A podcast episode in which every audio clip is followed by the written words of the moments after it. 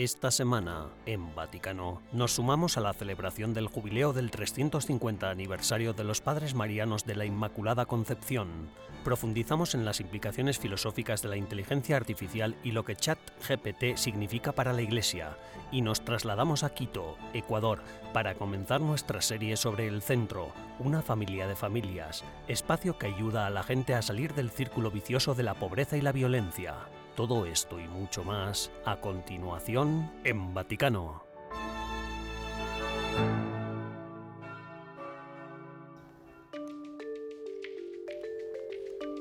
La Cátedra Internacional de Bioética Jérôme Lejeune organizó en el Vaticano un acto titulado La audacia de una encíclica sobre la sexualidad y la procreación para hablar de Humanevite, la encíclica de Pablo VI publicada en julio de 1968. La conferencia se desarrolló a lo largo de dos días y numerosos expertos se turnaron para departir sobre la encíclica desde distintos puntos de vista. El primer día también estuvo presente el cardenal Luis Francisco Ladaria Ferrer, prefecto del Dicasterio para la Doctrina de la Fe, que describió el documento como un texto capaz de aunar la libertad con la naturaleza. La La primera recomendación que hacemos es releer la encíclica con la mente abierta, que se intente comprender su significado. Es verdad que si la encíclica ya era profética en aquellos tiempos, imagínense hoy, 55 años después, donde los problemas ya se van manifestando. Fue profética porque sin duda la mentalidad anticonceptiva abortista de promoción de la promiscuidad ha aumentado a lo largo de estas últimas décadas. Por eso creo que ahora es más necesario que entonces volver a leerla. Durante la conferencia se reiteró cómo a lo largo de los años se ha ido aceptando la sexualidad sin hijos, sobre este aspecto en particular, el cardenal Ladaria explicó cómo la vida misma, de ser un don, se ha reducido a un producto. Por estas razones, continuó el prefecto vaticano, la encíclica sigue siendo profética también hoy para contrarrestar los antihumanismos existentes. El Congreso quiso dirigirse a todos aquellos que quieren redescubrir la llamada profética en favor de la dignidad del amor y de la vida humana, frente a las dificultades del mundo contemporáneo, contando con testimonios de parejas y médicos, el Congreso fue una ocasión para descubrir la fuerza de la Humane como texto emblemático,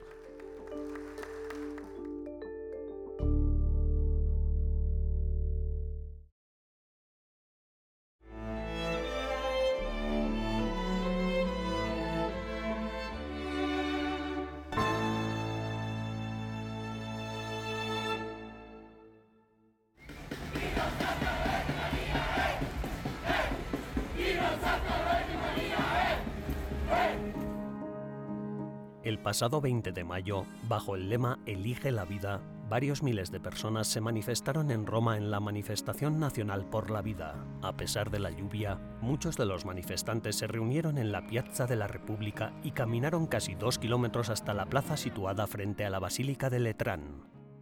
Estoy aquí en la Marcha por la Vida porque sé que la vida es lo más importante y para contrarrestar la cultura de la muerte que impera en nuestro mundo. Participamos en la marcha por la vida para testimoniar que la vida es importante desde el primer momento en que se concibe, desde la concepción del feto hasta su muerte. Esto es importante manifestarlo porque hoy en día lamentablemente estamos en una sociedad que no nos permite expresarlo. En Italia, por ejemplo, el aborto se ve a menudo como la única opción nosotros queremos hacer entender a la gente, a las mujeres en especial, que hay más opciones. A la manifestación asistieron no solo personas de toda Italia, sino también de otros países. Además de los testimonios personales, los manifestantes pro vida también tienen peticiones concretas para los políticos. Politici pro life los políticos pro vida saben perfectamente que se está quitando una vida y lo que deben cambiar, ¿no es así? La conciencia pesa, pues deben ser valientes, porque hay políticos que defienden la vida, pero a veces les falta coraje para tomar la decisión de unirse y decir sí a la vida y no al aborto. Sí a la vida y no al aborto.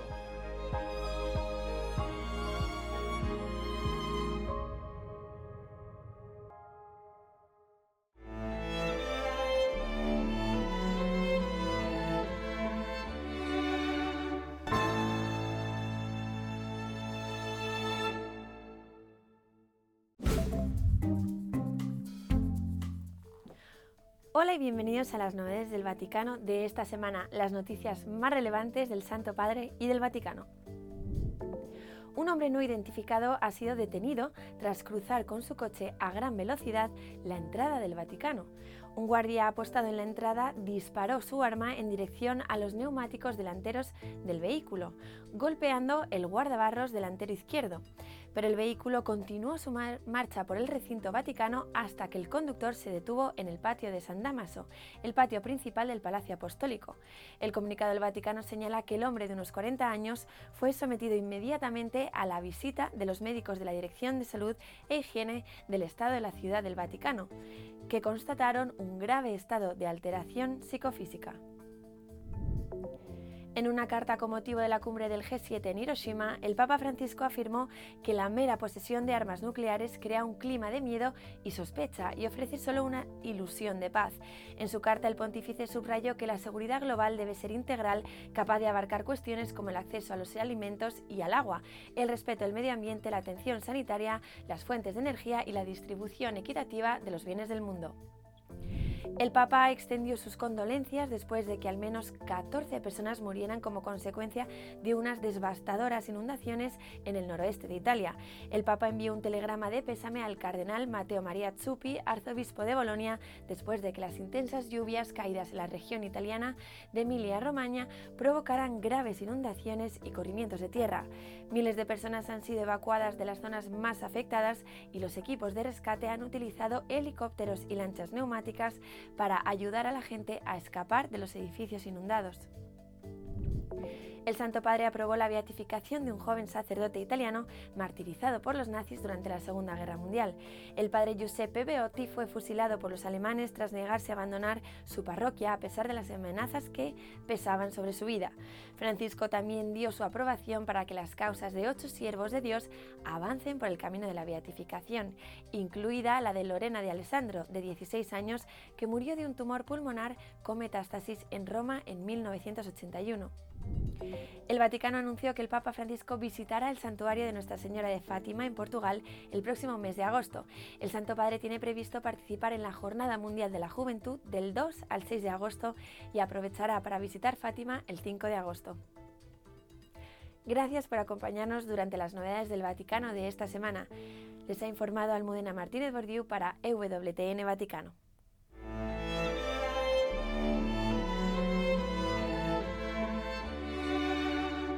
En breves instantes regresamos con más en Vaticano.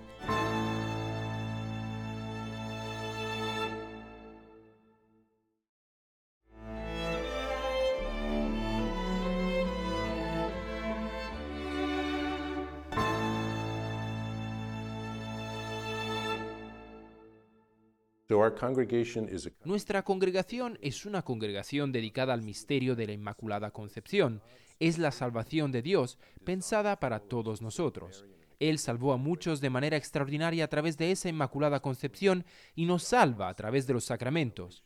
Dios quiere que ese don de la salvación sea para todos y eso es lo que nuestro fundador tenía en su corazón, el mismo deseo de Dios de salvar a todos la bienaventurada Virgen María fue preservada inmune de toda mancha de pecado original en el primer instante de su concepción por singular gracia y privilegio de Dios omnipotente, en atención a los méritos de Jesucristo Salvador del género humano. Párrafo 491 del Catecismo de la Iglesia Católica. A lo largo de los siglos, la Iglesia ha sido cada vez más consciente de que María, llena de gracia por Dios, fue redimida desde el momento de su concepción Así lo confiesa el dogma de la Inmaculada Concepción proclamado por el Papa Pío IX en 1854. La Congregación de Padres Marianos de la Inmaculada Concepción de la Santísima Virgen María es una comunidad fraterna de vida consagrada que tiene como fin primordial el anuncio de la devoción a la Inmaculada Concepción de la Santísima Virgen María. Actualmente celebran el jubileo de los 350 años de su fundación. Fuimos fundados hace 350 años en Polonia. Nuestro fundador, San Stanislao Papczynski, había pertenecido a los padres escolapios, quienes se dedicaban a educar a niños pobres. Pero nuestro fundador sintió en su corazón el impulso del Espíritu Santo para que fundara una comunidad dedicada a la Inmaculada Concepción, al misterio de la Inmaculada Concepción. Era capellán militar y un gran predicador que además solía escribir cosas pero sintió que Dios lo estaba moviendo para que hiciera que este misterio de la Inmaculada Concepción fuera más conocido en el mundo. Ni siquiera era un dogma en aquel momento, ya que todo esto fue 200 años antes del dogma.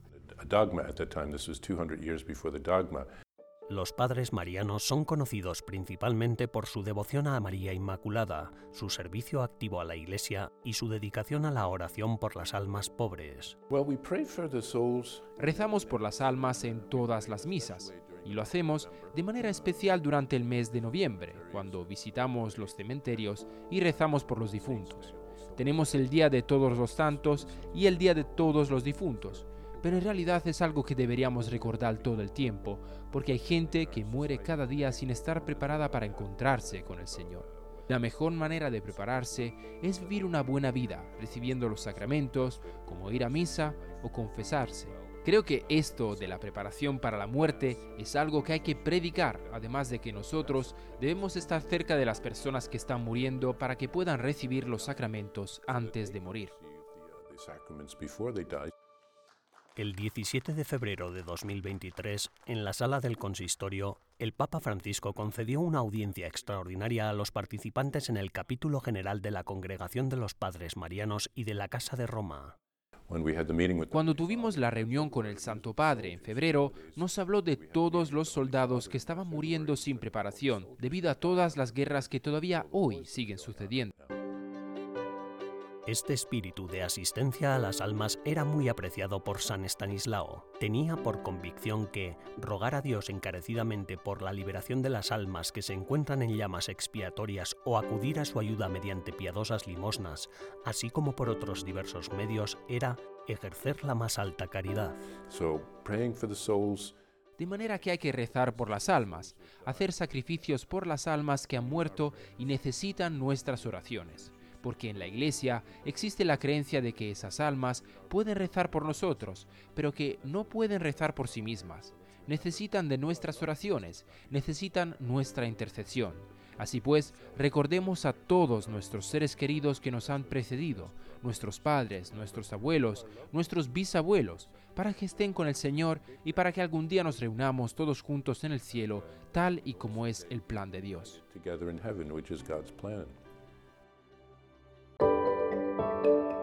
Hoy la congregación mariana cuenta con más de 500 sacerdotes y hermanos que trabajan en 19 países, entre ellos Estados Unidos, Argentina, Bielorrusia, Brasil, Camerún, Alemania, India, Kazajistán, Filipinas, Polonia, Ruanda, Sri Lanka y Ucrania. El padre Wojciech Jasinski, padre mariano de Polonia, considera que la misión de la congregación es ahora más relevante que nunca. Incluso a las personas que no ven ningún sentido en su vida, podríamos decirles, mira, Dios te ama y Dios ha querido que tu vida tenga un sentido profundo. Ojalá siempre puedas ver que hay alguien, Dios, que siempre te ama. Entonces, no se trata solo de teología, del dogma y de cómo se redactó el dogma, sino que es una forma muy positiva de verlo. La vida de uno es preciosa y cada quien tiene algo que hacer. Hemos recibido dones de Dios para usarlos ahora y para estar en su presencia eternamente.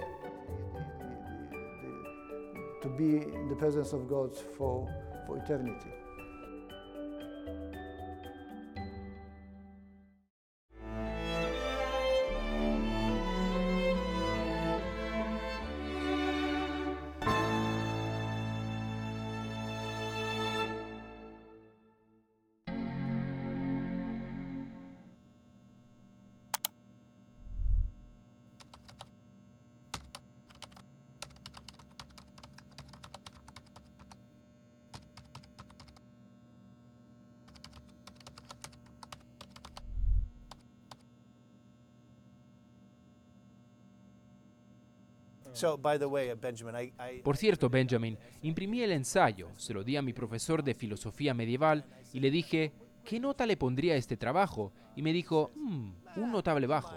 ChatGPT logró sacar un notable bajo para mi profesor de filosofía medieval y entonces le dije, lo ha escrito una IA.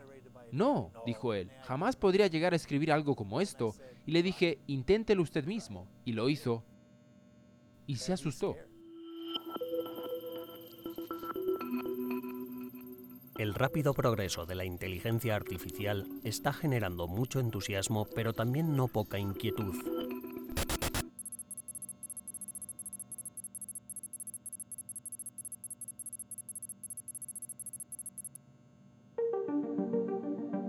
Estas preguntas se plantean en una carta abierta de la ONG Future of Life Institute. En ella se pedía una pausa de seis meses en la creación de las formas más avanzadas de inteligencia artificial y estaba firmada por visionarios de la tecnología como Elon Musk. Es el ejemplo más destacado de cómo el rápido progreso de la inteligencia artificial ha desatado la ansiedad sobre los peligros potenciales de esta tecnología. La última innovación en el ámbito de la inteligencia artificial es ChatGPT,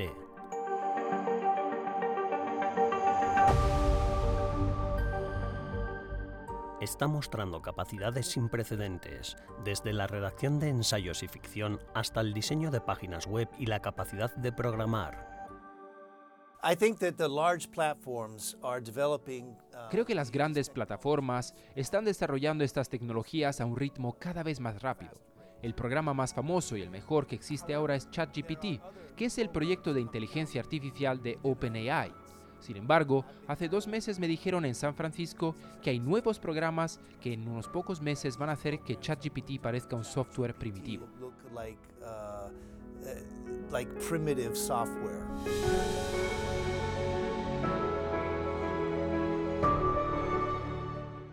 El lenguaje es el sistema operativo de la cultura humana, es nuestro código fuente. Del lenguaje surgen el mito y la ley, el arte y la ciencia, las amistades y las naciones. El nuevo dominio del lenguaje por parte de la inteligencia artificial significa que pronto podrá piratear y manipular el sistema operativo de la civilización.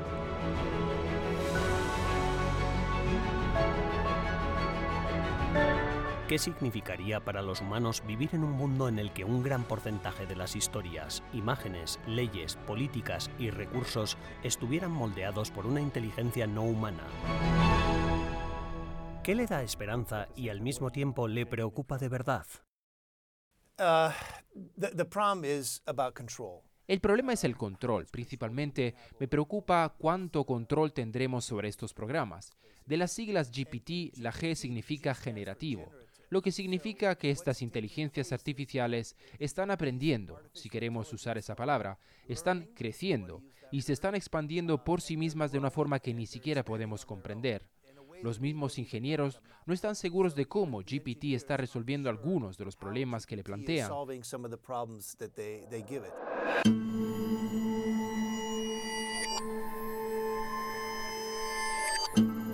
El grado de riesgo existencial que plantea la inteligencia artificial ha sido objeto de acalorados debates.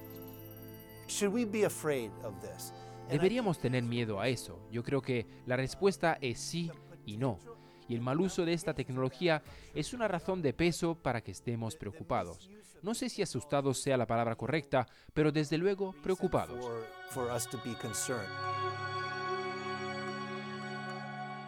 Esta potente tecnología plantea nuevos riesgos, pero también ofrece extraordinarias oportunidades, y para equilibrar ambas cosas hay que andarse con cuidado.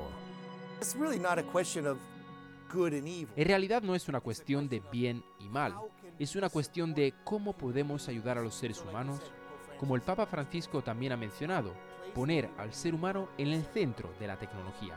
Yo creo que cuando la gente mira al Vaticano, los desarrolladores buscan en el Vaticano una guía moral, una especie de autoridad moral.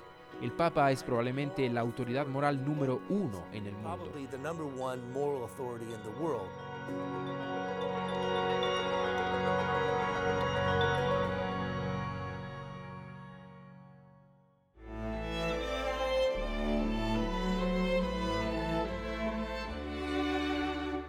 Tras una breve pausa, regresamos con más en Vaticano.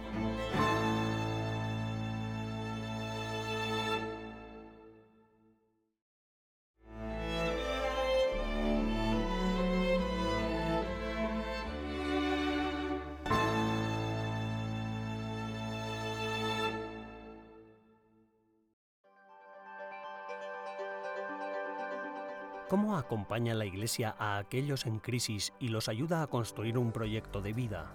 A continuación en Vaticano, la primera parte de nuestras cuatro series que siguen la actividad misionera del centro Una familia de familias en Quito, Ecuador. Uno de sus benefactores clave es la Fundación Papal, una única organización benéfica establecida en los Estados Unidos, la cual exclusivamente cumple con los requerimientos del Santo Padre. El personal del centro comparte su experiencia de trabajo con los más vulnerables a través de cartas dirigidas al Papa Francisco.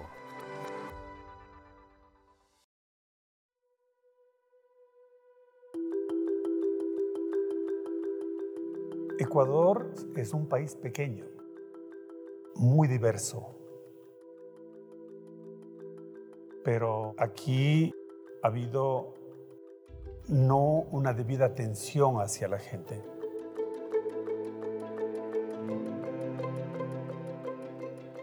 Hay mucha gente pobre y hay poca gente rica.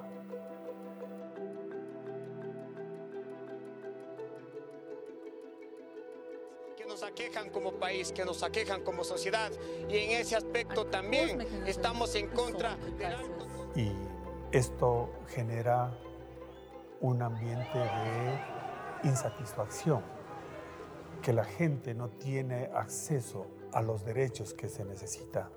Por eso hay manifestaciones de protestas que no son buenas para el país. y eh, por eso existe inseguridad porque no tienen trabajo y no tienen comida para llevar a sus casas y eso hace que haya inseguridad acá en el país.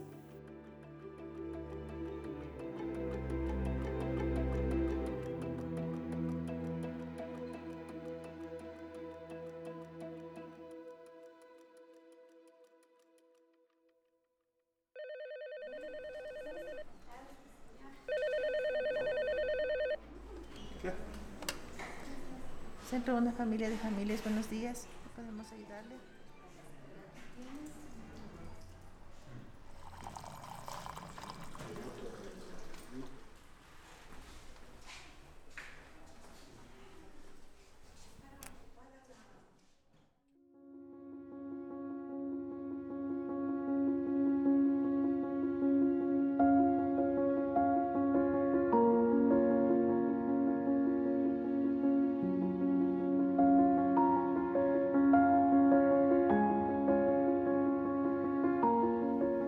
Querido Papa Francisco, mi corazón se llena de alegría y emoción al saber que puedo dirigirme a usted a través de esta carta. Mi nombre es Johnny Espinosa y trabajo en un centro de promoción social jesuita, el centro Una Familia de Familias, acá en Quito, Ecuador.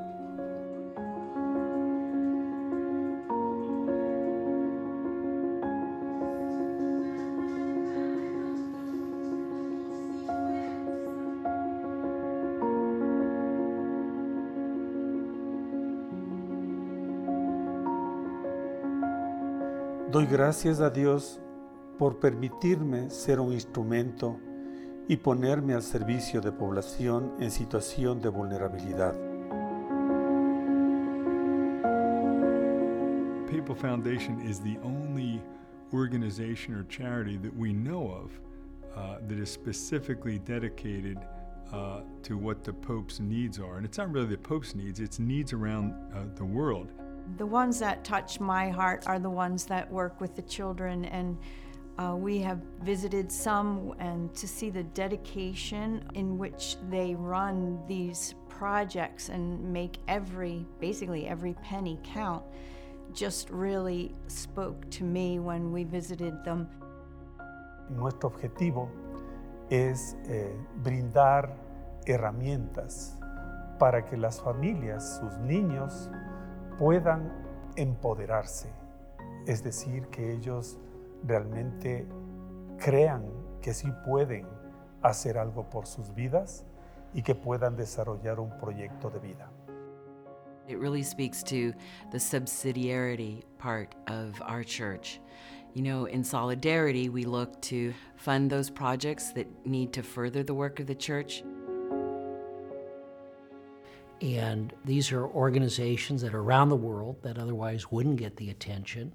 They're in the furthest, farthest places uh, doing remarkable uh, deeds, but they don't get the notoriety.